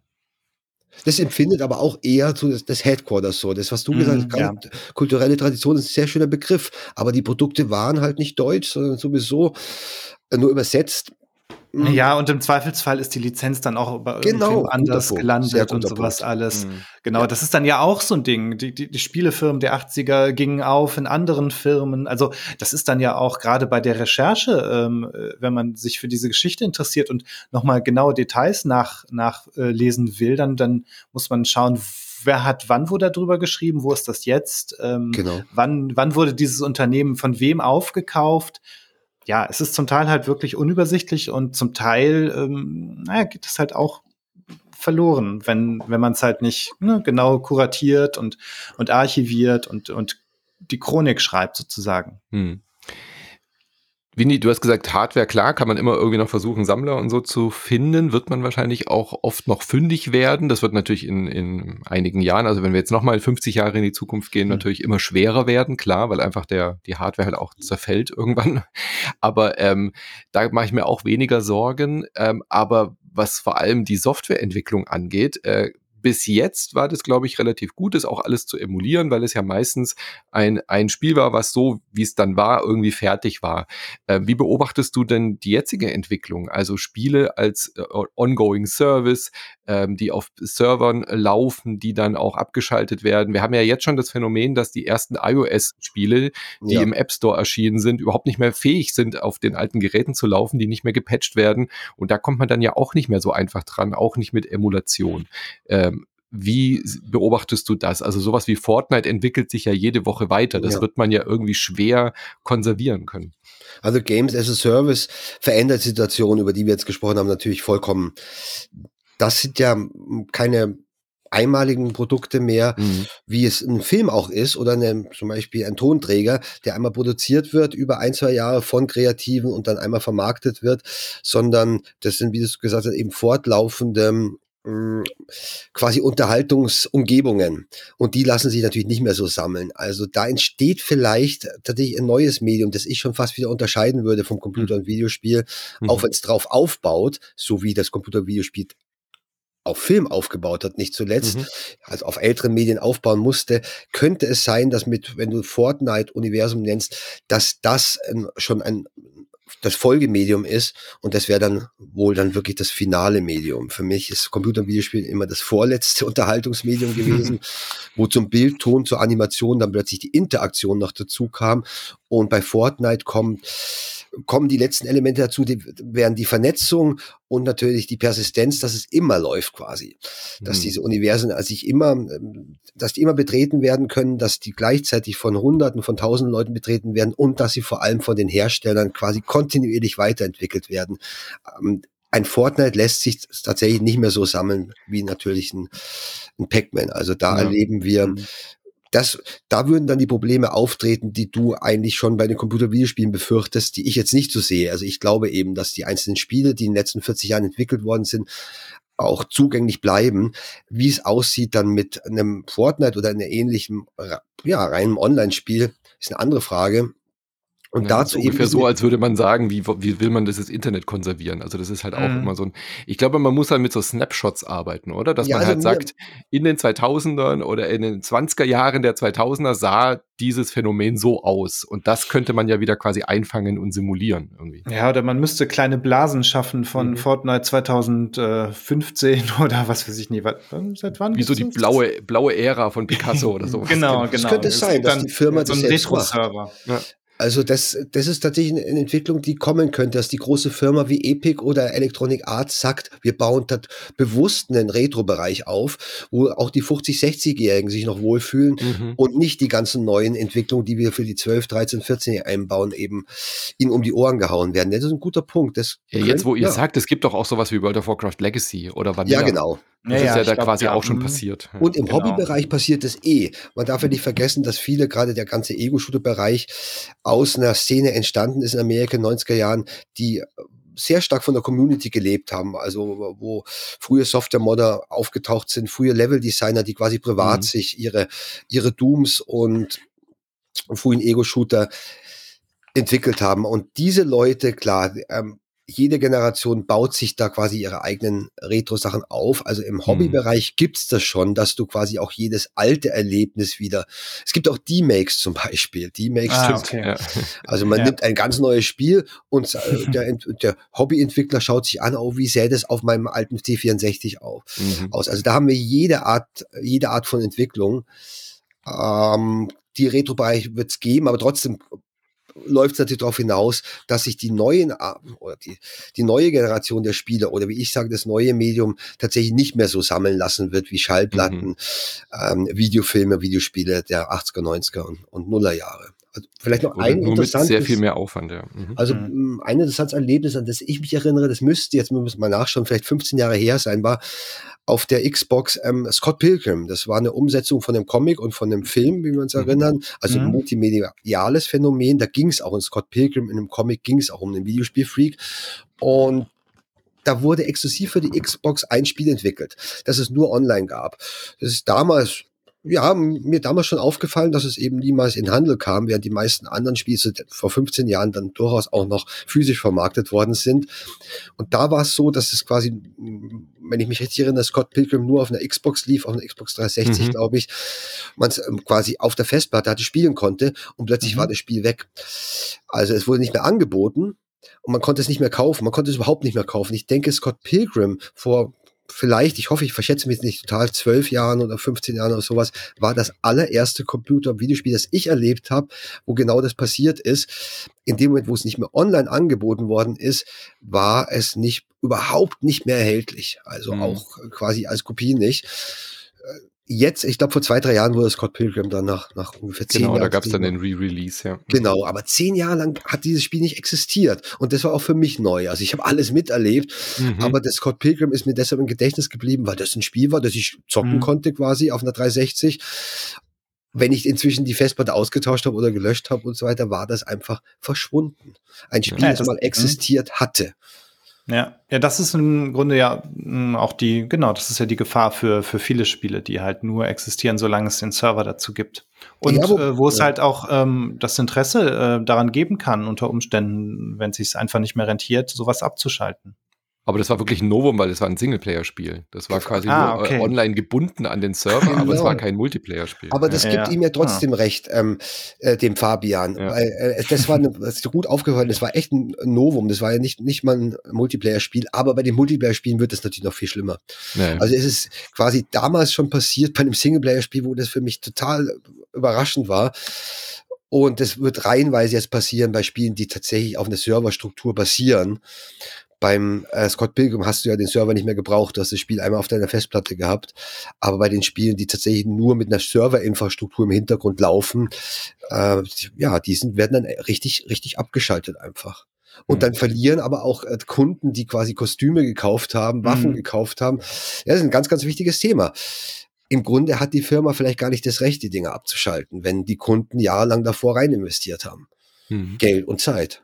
Ja, ich denke, da werden wir wahrscheinlich den einen oder anderen interessanten Rechtsstreit Ja. Mit, ja, mit ansehen können in den nächsten Jahren. Ich meine, es sieht jetzt momentan nicht danach aus, als würde Steam kein Geld mehr verdienen.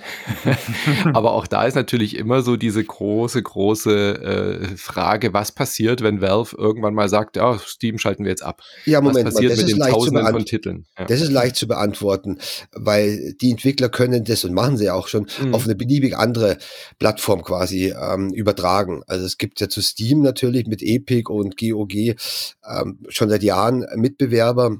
Also das wäre kein Problem. Wenn Steam abschaltet, können all die Entwickler, wenn sie es nicht schon getan haben, ihr Spiel auch Mhm. anders vermarkten. Steam ist ja wirklich nur ein Vermarktungskanal. ja. Alles, was auf Mhm. Steam ist, kann, könnte in jeder beliebigen anderen Form, also physisch, aber auch rein digital vermarktet werden. Also da wird uns mit Steam wird es quasi, da geht uns halt quasi ein Einzelhändler verloren, Mhm. aber ähm, da verlieren würden wir keine Spiele verlieren, wenn eben. Na gut, die eigene Sammlung jetzt. Ja, genau, die eigene ja. Sammlung, das, die steht dann äh, zur Diskussion. Entschuldigung. Ähm, ja, ja. Entschuldigung, da hast du recht, ja.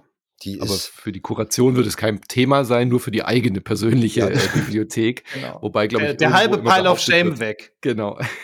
endlich, endlich hat man wieder Zeit zu spielen, weil der ja, aber Pile Shame nachdem ich nicht Steam, äh, Steam nicht nütze, nutze, Ja. jetzt mal Mhm. gefragt, du hast doch die Steam-Spiele auch auf deiner Festplatte. Laufen die ohne Steam tatsächlich nicht? Ja, mehr? aber es müsste dann quasi äh, freigeschaltet werden, dass die dann Mhm. auch so äh, au autark startbar sind. Äh, ich denke, da wird sich Valve oder Steam jetzt auch nicht querstellen, glaube ich, Ja. weil die haben ja ihr Geld verdient damit. Äh, und die würden ja den Mhm. Unmut der äh, Devs dann auch auf sich ziehen, wenn dann dieses ganze Geld quasi weg wäre. Also, Ja, dass du da nicht ja. mehr Ja, drauf ja. Zugriff hättest. Es, es würde dann zu, zu Workarounds kommen, wie auch immer die aussehen, irgendwelche gütlichen Einigungen etc. Also würde Genau. ich jetzt einfach mal Und zur Not würde die. Homebrew-Community sicherlich einen Weg finden. Ja, genau, das stimmt. Das ist immer das Schöne. Es gibt immer, Lö also ähm, das ist ja wirklich das Schöne so im, im äh, Games-Business. Es gibt immer Lösungen, es gibt immer noch, also es gibt immer noch jemanden, der, der was basteln kann, der Ideen hat, wie man äh, Sachen irgendwie kreativ äh, oder mhm. halt mit genug ähm, Nachdenken lösen kann. Ich würde zum Abschluss jetzt noch so einen kleinen Blick in die Zukunft wagen äh, oder einfordern von euch, äh, Vinny, weil du ja in deinem Buch auch sehr viel die ganze Hardware wunderschön fotografiert hast und so weiter. Die Konsolen nähern sich ja gefühlt immer mehr an, was die aus technischer Sicht äh, es betrifft. Also so viel Unterschied ist zwischen einer Xbox und einer PlayStation jetzt nicht mehr auf äh, Hardware-Basis. Ähm, ich war immer schon so, man merkt ja jetzt, okay, die CD-Laufwerke, die Blu-ray-Laufwerke fallen jetzt schon so langsam ja. weg. Es gibt schon Alternativen, äh, die gar keine keine Disks mehr haben. Wie lange haben wir noch diese Hardware-Releases von diesen großen Firmen? Oder glaubst du auch daran, dass das irgendwann alles nur noch quasi eine kleine Set-Top-Box ist, die eigentlich gar keine Hardware mehr ist, sondern nur noch den Online-Dienst anbietet? Also das fragen sich sicherlich auch die, die großen Firmen momentan. Das ist mhm. also nicht so leicht zu beantworten. Hm, es war eine freudige Überraschung, jetzt schon in der letzten Generation. Also es war auch für Sony wichtiges Bekenntnis zu sagen, nein, wir bringen keine Set-Top-Box, sondern eine richtige Konsole wieder mit dem Blu-ray-Laufwerk. Das war also vor ein paar Jahren, als Sony das definitiv gesagt hat, ein großes Aufatmen bei den Fans, mhm. weil jetzt gerade die traditionellen, das mag sich auch ändern, natürlich genau darauf Wert legen, eben nicht nur eine Set-Top-Box zu haben. Microsoft wiederum, vermute ich mal, ist jetzt nur meine mhm. Vermutung, wäre es am liebsten, wenn sie auf die Konsole wirklich ganz verzichten können. Das ist ein Softwarekonzern immer gewesen, ähm, der quasi eher gezwungenermaßen Hardware ent entwickelt mhm. hat. An der Hardware, gerade auch in den ersten Jahren, wird ja kein Geld verdient. Also für, ich denke mal, dass ein traditionelle Hardware-Konzern wie Sony einfach anders sieht, äh, wie ein Softwarekonzern wie ähm, Microsoft beide verhalten sich auf dem Videospielmarkt sehr, sehr ähnlich, aber davon abgesehen sind sie ganz anders ausgelagert. Also eine Firma von Microsoft, wenn es nach der ginge, gäbe es wohl schon keine Konsolen mehr. Mhm. Wiederum große Hardwarebauer wie Sony, ähm, für den es immer wichtig war, der mhm. wiederum Software eher sekundär gemacht hat, kommt aus einer anderen Richtung. Also ist eine interessante Frage. Ich befürchte, oder befürchte in Anführungszeichen, ja, dass ist klar, die, die mächtigen Konsolen, ähm, dass es weniger wird, dass also immer mehr Leute, es langt das Smartphone, es langt der normale Rechner, es langt eine Set-Top-Box, dass das wohl die Zukunft wäre jetzt speziell von der, von der Gaming-Hardware, dass die Konsolen selbst wohl an, äh, oder die Hardware-Leistung, die du dir ins Wohnzimmer holst, an Bedeutung verlieren, weil es wichtig, also die Software, mit der Software wird das Geld verdient. Mhm. Und wenn da eine Infrastruktur da ist, dann ist es eigentlich den, den Herstellern wurscht, ob wir als Kunden und Spieler die Hardwareleistung noch im Wohnzimmer haben. Und uns auch. Also für die meisten Kunden mhm. ist es ja jetzt schon e-, egal. Wenn sie eine bessere Verbindung hätten, würden die auch in der Cloud spielen. Also mhm. klar geht es in die Richtung, dass die Hardware wohl aus dem Privathaushalten über die nächsten Jahre oder Jahr fünfte langsam verschwinden wird. Und wir, das wäre dann ähnlich wie beim Fernsehen und wir eigentlich nur noch ein Endgerät da haben. Mhm. Man sieht ja an dem Erfolg von Game Pass, was Microsoft auch da so ein bisschen vorhat. Also der Weg ebnet sich auf jeden Fall. Ich sehe das auch so. Ähm, Nintendo ist immer noch mal ein Sonderfall, war ja. schon immer ein Sonderfall als Spielzeughersteller im weitesten Sinne. Ja. Kommen ja aus dem Spielkartenbereich, wird für die die Hardware, glaube ich, immer auch ein haptisches, wichtiges Erlebnis sein, weil sie ja immer schon so ihren Sonderweg gefunden haben. Ähm, das, glaube ich, wird auch so ein bisschen bleiben. Das wird kein reiner Softwarekonzern werden, das glaube ich mhm. nicht bei Nintendo, oder? Bisher halten sie sich ja tapfer. Also, mhm. was sie ja gemacht haben, schon mit der, eigentlich mit Wii und Wii U, dass sie sich aus dem traditionellen Hardware-Rennen rausgehalten haben. Es war ja so in den 80er, mhm. 90er Jahren, dass auch wir Kunden immer auf die nächste Generation gehofft haben. Das ist ja auch jetzt immer noch ein bisschen so.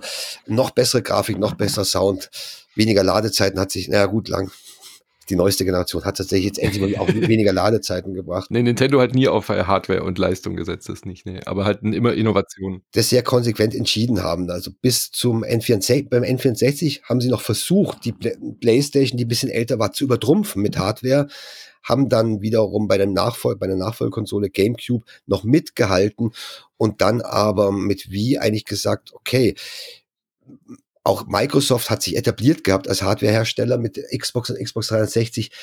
Bei dem Rennen machen wir jetzt nicht mehr mit, dass wir versuchen, wie in den Jahren davor, auch einfach die besten Chips zu haben, sondern wir konzentrieren uns auf was anderes, nämlich zum einen natürlich auf die Software, auf die guten Spiele, die sie haben, Mario, Zelda und so weiter. Und wir erinnern uns bei Wii auf ein neuartiges Steuerungskonzept Wie war eine Konsole, die auf den Markt kam und schwächer war als die bestehenden Konkurrenzkonsolen, was eigentlich neu war. Das hat eigentlich in den Jahrzehnten davor kein Hardwarehersteller gewagt mit einer Konsole. Die Konsole musste immer besser sein als die, die Mitbewerber und die älteren. Nintendo hat damit gebrochen, das müsste um das Jahr 2000 herum gewesen sein, dass sie gesagt haben, wie ist von der Grafik und von der Soundleistung nicht stärker als die Geräte von, von ähm, Sony und Nintendo. Wir bieten was anderes.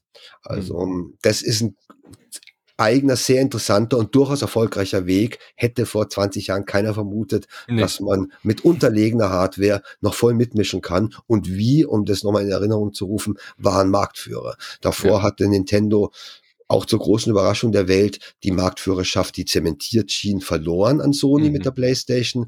Und zur Überraschung der ganzen Welt haben sie sich mit dem komischen Wii-Gerät sie wieder zurückgeholt. Ja. Und selbst dieser kleine Dämpfer mit der Wii U äh, hat sie nicht groß geschadet, weil es war eigentlich nur ein wichtiger Entwicklungsschritt hin zur jetzt sehr erfolgreichen Switch natürlich. Ne? Sehr gut erkannt, denke ich auch. Ähm, genauso haben sie sich auch verhalten, sie eigentlich sofort liquidiert. Mhm. Und wenn man sie jetzt anschaut, ist es ein Evolutionsschritt gewesen. Man hat sich ja. eher gewundert, warum ja die Wii U noch nicht die äh, Switch-Funktionalität gehabt hat. Als ich vor Wii, über Wii U geschrieben habe, vor auch knapp zehn Jahren wahrscheinlich, hat mich überrascht, dass es mhm. quasi ein mitgeliefertes Handheld hatte, ein, ein Display dass du dieses Display aber nicht benutzen konntest als Handheld. Das habe ich damals auch so geschrieben, dass das durchaus seltsam war, dass man es nur im nächsten Raum quasi benutzen konnte und auch nur ganz sehr schlecht und recht. Ja, Ich habe es nie probiert, ehrlich gesagt, ja, genau. Und dann ein paar Jahre später bringen sie genau das gleiche nochmal, bloß dass das ähm, externe ja. Display tatsächlich auch äh, richtig als Handheld funktioniert hat, dass man die U-Bahn mitnehmen konnte und ein Flugzeug. Ja. Mhm. ja. gut, letztendlich wird halt ähm, Nintendo auch nochmal wieder mit innovativen Sachen gegen den Strom schwimmen, aber ich glaube halt fast die Tendenz zu zu Spielen über Streaming oder Streaming-Spiel oder wie auch immer man es dann nennt, ich, ich glaube, die, die gibt's halt einfach. Gerade halt, weil der Endkunde und die Endkundin einfach spielen wollen und sich nicht groß drum kümmern werden, um wie, wie das jetzt technisch genau läuft. Ja, ist natürlich schade, weil eben sie können, und mhm. das war ja früher auch Tradition, sie können ihre Spiele nicht mehr verleihen Sie können sie nicht mehr verschenken. Sie können sie nicht auf eBay verkaufen. Ja. Sie können sie nicht mehr tauschen. Also da geht uns tatsächlich, ohne dass es wir uns richtig bewusst sind, was verloren. Ansonsten, wenn die Bandbreite da ist im Haushalt, hat das Cloud-Spielen ja keinerlei Nachteil. Hm. In dem Moment, wo man spielen möchte, wie das ja, du gerade genannt genau. hast. Aber alles, was danach kommt, fällt weg. Und das war durchaus ähm, schön, dass man in den letzten Jahren einem Freund ein gutes Spiel zum Geburtstag schenken konnte. Es war lustig zu tauschen und auch eBay und so weiter macht durchaus Spaß das verschwindet. Aber es wird wohl für das Gros, wir reden ja jetzt nicht mehr über eine, ein paar hunderttausend Spieler oder eine Million, sondern wir gehen wahrscheinlich auf die Milliarden oder zwei Milliarden Spieler weltweit zu. Für das Gros, für 80, 90 Prozent wird es im Endeffekt egal sein. Die wollen tatsächlich mal kurz was Neues daddeln, das wovon ihre Freunde labern, so wie sie halt in eine neue Fernsehserie reinschauen. Aber sie, sie werden gar nicht mehr gewohnt sein, sich das Spiel auch ins Regal zu stellen. Hm. Mhm. Vielleicht ist das ja. letztendlich auch einfach eine Generationenfrage, ob jetzt einfach sozusagen die, die nächste Generation von Spielenden einfach sagt, wir würden es vielleicht trotzdem irgendwann, vielleicht kann es ja trotzdem so einen Trend dann doch wieder geben zu, wir brauchen es dann doch fürs Regal, wir wollen es physisch haben, aber die Tendenz sehe ich halt nicht wirklich. Also es ist eher unwahrscheinlich, denke ich. Ja, die Bequemlichkeit siegt halt immer. Das ist, ja. glaube ich, das Thema. Ja, und rein ökologisch und ökonomisch auf den ersten Blick erscheint ja, und das habe ich auch vor 20, 30 Jahren schon geschrieben, das reine digitale Spielen, das Cloud-Spielen, äh, wesentlich eben ökonomischer, ökologischer zu sein. Es mhm. fallen die Verpackungen, die Verpackungsherstellung weg, die Anleitung muss gedruckt werden, es fahren Lastwagen, fahren das ganze Zeug rum, es werden Regale aufgestellt im Handel, wo das Zeug drinne ist das ist ja ein Riesenaufwand und da geht ja auch ein mhm. Großteil eigentlich der Kosten rein in, ja. in das physische Medium, in die physische mhm. Verpackung, in die gut layoutete Anleitung oder gut übersetzte, gut letztere, also übersetzen muss man immer mhm. noch, all, all, alles andere fällt weg. Ich würde mal sagen, 90 Prozent, 95 Prozent der Kosten fallen komplett weg. Der Müll ist auch nicht mehr da. Es ist eigentlich, ist es viel, viel praktischer. Auf der ja. anderen Seite hat mir aber ein IT-Freund anvertraut, als ich das gemeint habe. Ja, das wäre ja wirklich mhm. auch ein positiver Aspekt am digitalen Spielen, dass der ganze Müll wegfällt, die ganzen eben Lastwegen, die es von einem, vom, vom Lager in den Handel fahren oder auch der, die Amazon-Wegen, die es ausfahren. Mhm. mhm. Und der Freund hat dann zu mir ähm, gemeint, ja, Winnie, du hast da leider nicht ganz recht, denn das Streaming schluckt eigentlich noch viel mehr Energieressourcen. Naja. Und das hätte Aber ich, die nicht kann man gewusst. natürlich regenerativ generieren, äh, im Gegensatz Also zu genau. der CD-Pressung. Ja. Genau, verbessert mich das da, weil also Mhm. für mich war das doch immer auch ein wichtiger Punkt, jetzt nicht nur ähm, ökonomisch, dass mit viel mehr Geld damit verdient werden kann, wenn man sie einfach die, die Sachen nicht mehr physisch produzieren muss, das Mhm. la- kein Lagerrisiko mehr hat und, und auch ökologisch. Und da hat mich der Freund ein bisschen ähm, Ja. Ernüchtert, dass er meinte, nein, eigentlich ist gerade ähm, auch Blockchain und so weiter der, und auch das ganze Mhm. Streaming, der Energieaufwand, das kann man sich gar nicht vorstellen. Es ist viel, viel aufwendiger. Das wäre natürlich schade, wenn uns Ja, das auf der Seite um die Ohren fliegt und wir Ich doch mehr auch, Ressourcen. dann, äh, ja, genau, letztendlich, dann muss man halt einfach nur noch spielen, wenn erstens die Sonne scheint oder der Wind weht und, und natürlich die dementsprechenden äh, Energiegewinnung auch wirklich, äh, auch wirklich läuft. Also der Energiehaushalt ist hoch, ich habe das auch mal äh, recherchiert, ja, Mhm. aber den kann man halt regenerativ erzeugen. Im Gegensatz zu einer CD-Plastikhülle, da musst du halt einfach äh, Fossilien für verbrennen. So Also du würdest Plastik sagen, herstellen. ökologisch wobei- rätst du zum Cloud-Spiel. Ja, wenn Ja. halt der Fokus viel stärker noch auf die regenerativen Energien. Also wenn dafür Kohle verbrannt wird, ist es natürlich Quark. Das ist natürlich Ja. logisch. Aber der Energieverbrauch ist äh, sehr, sehr hoch auf jeden Fall. Klar, die Server Ja. müssen ja dauerhaft äh, funktionieren und online sein äh, und on demand. Aber gerade aus wirtschaftlicher Sicht ist es für die Hersteller natürlich super inter interessant, weil sie natürlich den Einzelhandel und die Produktionskosten äh, auch äh, Mhm. umgehen. Also jeder hat ja inzwischen seinen eigenen Store. Natürlich Auch verdient das Sony und Microsoft Produktionsrisiko. viel mehr. Ja, genau, die müssen ja, Ja, nichts genau. mehr einstampfen und äh, keine Auflagen Mhm. mehr Das herstellen. war früher immer das absolute, ähm, die große Frage und auch das gigantische Risiko, das auch vielen Firmen den Kopf gekostet hat. Wie viel produzieren wir für Weihnachten? Äh, man darf weder zu wenig noch zu viel. Und das Mhm. war Sonst muss man es hinter in der Wüste in Nevada verschaffen. Genau. einmal passiert, genau. Also es war immer ein wichtiges Thema für die Geschäftsführer. Jetzt ist es äh, ganz egal. Sie müssen nicht mehr entscheiden, ob sie ein Exemplar produzieren oder 10 Millionen. Naja, und die Leute, die halt diese Deluxe-Edition mit äh, vielleicht noch äh, Figürchen, Mhm. äh, Poster etc., die bestellen ja vor. Und das heißt, da ist die Menge ja eigentlich auch klar. Sie haben, genau, Sie haben eigentlich, danke Fabian für den Punkt, dieses alte Risiko doppelt genommen, nämlich eine ganz andere Schiene ist, das gilt aber auch für digitale, für digitale Spiele, ist also nicht an die physischen gekoppelt, dass du es vorbestellst und vorfinanziert, vorfinanzierst. Das ist ein paar Jahren so, ist dem, dem Kunden auch nicht aufgefallen, was da eigentlich, was da eigentlich abgeht. Aber ganz klar, mittlerweile kaufen die Kunden Produkte, die noch gar nicht existieren. Mhm. Und der Hersteller kann dann entscheiden, produziere ich es überhaupt, produziere ich es zu Ende. Also das ist eine ganz neue Art des, ähm, jetzt nicht nur Konsums ähm, und des Kaufens, sondern auch eben der Produktion. Dass die Firmen seit ein paar Jahren eigentlich unfertige Produkte verkaufen. Mit der Vermarktung, mit dem Verkauf schon beginnen, bevor sie überhaupt zu Ende entwickelt haben. Ja, das Und kennen wir gerade aus dem, hm, Ah, aus dem absolut. analogen, Brettspielbereich, ja. Es war genau, aus dem analogen Spielebereich. Ja. wegen dem physischen Risiko. Ja. Ähm, das war auch eine Sicherheit. Da musstest du ähm, sicher gehen, dass das Produkt absolut fertig ist, keinen einzigen Bug mehr hat, weil das war eine Katastrophe, wenn du 100.000 Module Mhm. produziert hast und da war auch nur ein winziger Bug drinne. Das heißt, das war auch eine richtige Qualitätssicherheit und Sicherung, die wir nicht mehr haben. Das So geil. heißt, jetzt in, sagt die Industrie, sagt ihr uns doch, was wir noch ändern sollen, weist ihr uns doch bitte auf die Bugs hin und wir patchen dann immer nach. Ich möchte Mhm. gern dem 20-jährigen Winnie Forster äh, erzählen, als er gerade den Job anfängt, dass es heutzutage Collectors-Editionen gibt, in denen das Spiel nicht mal mehr drin ist. Ja, vollkommen richtig. Super lustig, genau. Du kaufst dir eine Luxus, da ist alles drinne. Also ähm, Red Dead Redemption war ja damals so ein Fall, der zweite Teil. Mhm. Da hast du quasi eine ganze Westernstadt drinne, aber kein Spiel mehr. In der Großartig. Spieleverpackung. Tja, Das hätte dein Mind geblowt, um es auf Neudeutsch auszudrücken damals. Ja. Sehr schön. Jungs, es hat super viel Spaß gemacht mit euch, diese Reise. Wir könnten wahrscheinlich noch eine Stunde weiter reden. Ähm, ich würde einfach sagen, wir treffen uns in einigen Jahren nochmal und äh, gucken, was sich so entwickelt hat, wie sich, wie die Reise weitergeht. Ob, äh, was weiß ich, vielleicht fängt ja PlayStation jetzt auf einmal doch wieder an, äh, die Vita wieder zu beleben. ich habe mich eh gewundert, warum der Erfolg von der Switch nicht auch zu wieder mehr Handhelds geführt hat. Aber vielleicht wird sich da Weil ja es noch die was Smartphones tun. gibt. Ja, genau, natürlich. Aber das, äh, da wird sich sehr viel tun. Ähm, wie gesagt, eure zwei Bücher ähm, verlinke ich auch natürlich nochmal im Blogpost.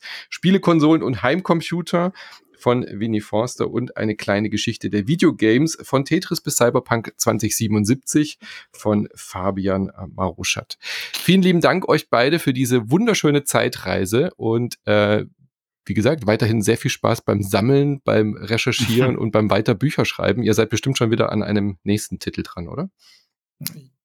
Ja, das Fabian? sind Sachen geplant. Genau, mhm. ich ähm, sch schaue gerade nach, nach verschiedenen. Äh, ich habe gerade schon äh, Manuskripte verschickt. Sehr schön. Ja, bei mir sieht es ähnlich aus. Also nach einem Buch über die Hardware kam ja dann ein Buch über die Controller, Joysticks, dann ein Buch über die Spielemacher, Buch über Atari und über Commodore, also die beiden eigentlich wichtigsten Firmen der Anfangszeit. Jetzt gerade arbeitet Gameplan an einem Buch, wo es primär tatsächlich um die Software geht, nachdem das Spielkonsolenbuch die Hardware, quasi die Geschichte des Mediums anhand der Hardware erzählt, wird es jetzt mal in einer Zeit, dass man sich eigentlich auf das für mich Wichtigste konzentriert, nämlich die Spiele, die Inhalte, mhm. die Kunst mhm. des Videospiels. Sehr schön. Dankeschön für das Gespräch. Ja, sehr viel Spaß ja, vielen, gemacht. Vielen Dank für die Einladung. Bis bald. Tschüss. Bis dann. Bis bald. Servus.